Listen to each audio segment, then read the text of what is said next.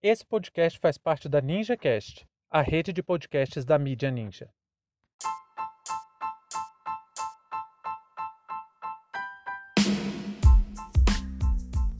Censura, perseguição contra servidores públicos e a nota técnica 1556 de 2020. Sejam bem-vindos e bem-vindas ao seu plantão informativo com análise e opiniões a partir de uma perspectiva histórica. Eu sou Arnaldo de Castro, em conjunto com Brenda Salzman, e hoje é dia 3 de março de 2021. Para você ter acesso ao nosso conteúdo completo, visite historiaoralpodcast.com. Se quiser fazer parte do nosso apoio coletivo, entre em catarse.me história.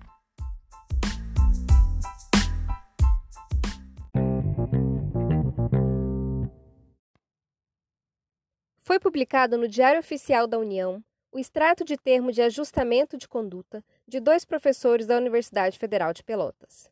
Ambos assinaram o TAC e foram condenados a não se pronunciar contra o governo pelo período de dois anos.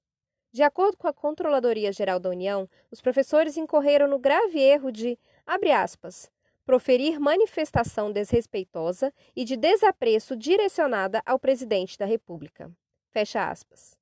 O ato de censura e perseguição contra os professores da Universidade de Pelotas expõe um perigo ainda maior, pois o amparo legal está na nota técnica 1556 de junho de 2020 da Controladoria Geral da União, que está em discussão no Supremo Tribunal Federal.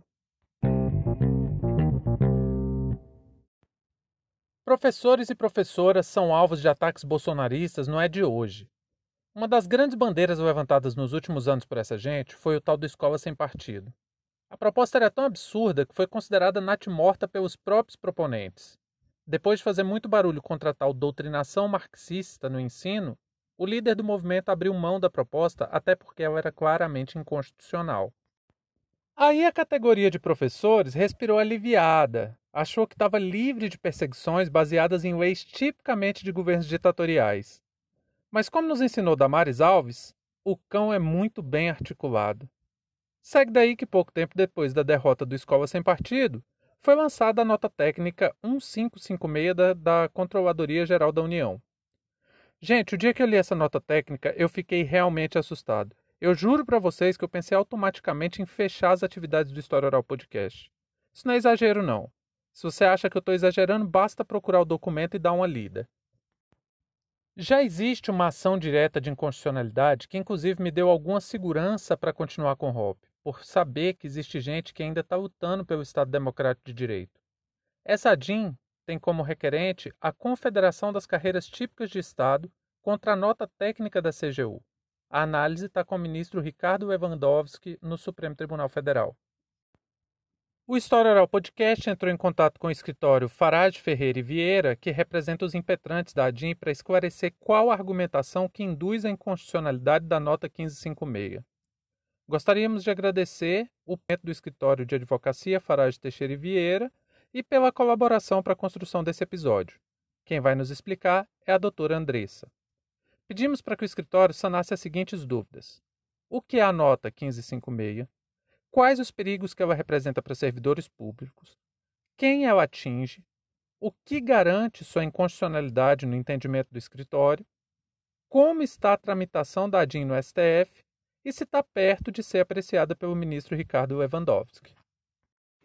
Primeiramente, gostaria de agradecer o convite para a concessão desta entrevista ao História Oral Podcast. Me chamo Andressa Abreu, e sou advogada atuante no âmbito do direito público, associada ao escritório Farag Ferreira e Vieira Advogadas e Advogados, que possui ampla atuação na defesa do direito dos servidores públicos. E o tema hoje é sobre a ADI 6499, que foi patrocinada pelo escritório e proposta em decorrência de uma nota técnica que é a 1556, emitida pela Controladoria Geral da União. Essa nota ela possui uma manifestação interpretativa da CGU quanto ao alcance do conteúdo dos artigos 116, inciso 2 e 117, inciso 5 da Lei 8.112 de 90, que é a lei que regulamenta o regime jurídico único dos servidores públicos federais. É, o intuito de dar essa interpretação a esses incisos dos artigos mencionados é, segundo a CGU, promover a justa adequação dos artigos às hipóteses de condutas irregulares de servidores públicos federais pela má utilização dos meios de comunicação online. E os perigos que ela representa para servidores públicos é justamente porque impõe determinadas condutas como passíveis de instauração de procedimentos administrativo e disciplinar, fazendo uma interpretação genérica e subjetiva do artigo 116, inciso 2 da mencionada lei. Porque esse artigo ele fala sobre o dever de lealdade do servidor público. Então a nota ela basicamente vem trazendo um caráter ampliativo para a interpretação desse inciso. Como exemplo, podemos citar que ao final, na conclusão da nota, é, consolidam-se como entendimentos né, violadores, por exemplo, a divulgação pelo servidor de opinião acerca de conflitos ou assuntos internos ou de manifestações críticas ao órgão ao qual pertença, ou também de opiniões contrárias aos entendimentos da casa em que o servidor está vinculado. Ela atinge os servidores públicos federais e, segundo a nossa visão, ela é inconstitucional por violar as garantias fundamentais previstas na Constituição, lá no artigo 5 que é livre a manifestação do pensamento, é inviolável a liberdade de consciência, de crença, é livre a expressão de atividade intelectual, artística, científica. Então, essa, é, essa ampliação de interpretação de uma norma de modo a facilitar a possível instauração de procedimento administrativo para apuração, no nosso ponto de vista, viola a Constituição Federal. Divers, após a propositura da ação, diversos sindicatos ingressaram com pedido de amicus curiae, alinhando-se ali a defesa manifestada na nota, e já foram apresentadas manifestações do Ministério Público Federal e da AGU, o processo hoje ele está concluído para o ministro relator. No início, o ministro relator já adotou o rito abreviado.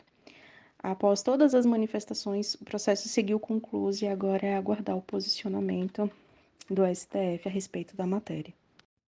A doutora Andressa Abreu ainda fez uma advertência muito importante, que é o fato da Controladoria Geral da União estar extrapolando os limites de atuação, criando uma norma técnica que não é uma legislação que passa pelos ritos formais, mas tem poder de acabar tendo materialidade como uma lei. Cabe muito bem lembrar que o que torna a questão mais grave é que a CGU, Controladoria Geral da União, ela é o órgão de controle interno do Poder Executivo Federal. Então, ela é responsável também pela função correcional, o que torna a nota mais grave, e pela prevenção de combate à corrupção, e coordenação do sistema de ouvidoria. Então, a própria CGU emitir uma manifestação nesse sentido, ela gera ali um grave, um grave receio ao servidor público. Viola a Constituição Federal esse ponto. E no que diz respeito à inconstitucionalidade, apesar de uma nota técnica não ser considerado um ato normativo formal, a matéria abordada e a forma qual foi abordado na nota técnica torna-se um ato normativo de, com caráter material. Você vê ali a, a sua disposição, a sua intenção em regulamentar uma lei, em trazer uma ampliação para a lei 8.112, né? E essa alteração não deveria ocorrer dessa forma, o que torna mais grave ainda e traz mais fundamentos à tese levantada na petição.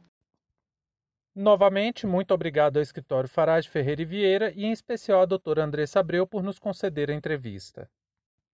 Gente, no episódio de hoje eu queria ser bem sucinto com essa afirmação. Isso é um mecanismo de censura, puro e simples. Já falamos sobre estratégias de censura do governo e mostramos que esse tipo de recurso vem paulatinamente sendo usado para intimidar qualquer um que seja crítico ao governo. Eu gostaria de lembrar que as ditaduras não nascem do dia para a noite, elas são construídas. Outro ponto importante de discutir aqui é que o argumento da CGU destaca a importância da lealdade. De acordo com a CGU, abre aspas, quando assume um cargo ou emprego público, o agente se propõe a ser leal com a instituição a que serve. Não tem sentido ele assumir legalmente esse compromisso e, ao mesmo tempo, adotar as ações que maculam a sua instituição. E aqui a gente não pode cair em certas armadilhas retóricas, porque a CGU induz uma confusão no nosso pensamento, que é a de considerar governo como Estado. Vocês conhecem aquela frase, o Estado sou eu? Ela foi atribuída a Luís XIV, o rei francês que ficou conhecido como grande símbolo do absolutismo monárquico. Luís XIV atribuiu a si a condição de rei-sol, ou seja, tudo e todos, dentro dos limites do seu Estado Nacional e domínios franceses, no caso, deveriam orbitar em torno do rei. A Revolução Francesa, quase dois séculos depois de Luís XIV, interrompeu exatamente essa noção de que o Estado era um domínio do rei. Um dos grandes avanços que a Revolução Francesa trouxe para o Ocidente foi exatamente a ideia de que todos são iguais perante a lei e que o Estado é um representante dos interesses de todos, e não um instrumento particular de alguém ou de uma família. Foi preciso que Luís XVI fosse decapitado em 1793 para que se interrompesse o absolutismo na França. A ideia de que Estado e governo são a mesma coisa só faz sentido para quem acha que o Estado em si é uma propriedade de alguém, de alguma família ou de alguma classe. Quando se cobra a lealdade dos e das servidores públicos, não estamos falando de aceitar e acatar tudo que um governo quer mas sim ser fiel à instituição. Governos vêm e vão, o Estado não. É aquela coisa. Se você é servidor público, você tem obrigação de denunciar atos ilícitos dentro da sua instituição. Nesse caso, você estaria sendo desleal? Seu diretor, seu chefe imediato, seja lá quem foi de qual cargo for, é nele que você tem que investir sua lealdade? Por certo que não, é claro que não. Sua lealdade é para com a instituição, não para pessoas. E eu gostaria de lembrar aqui que uma das frases ditas por Jair Bolsonaro e que causa muita preocupação foi: Eu, eu sou realmente a Constituição. Isso. Eu, eu sou realmente a Constituição. Isso. Eu, eu sou realmente a Constituição. Isso. Não, Bolsonaro, você não é a Constituição. Você está como presidente da República. E vamos trabalhar para que em breve você seja escorraçado do cargo pelas vias democráticas. Fim de papo.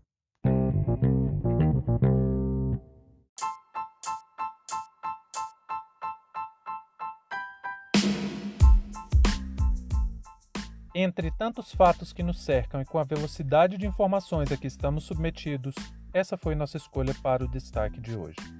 Se você quiser participar do nosso financiamento coletivo, acesse catarse.me história. Muito obrigado a você por prestigiar nosso trabalho e até a próxima.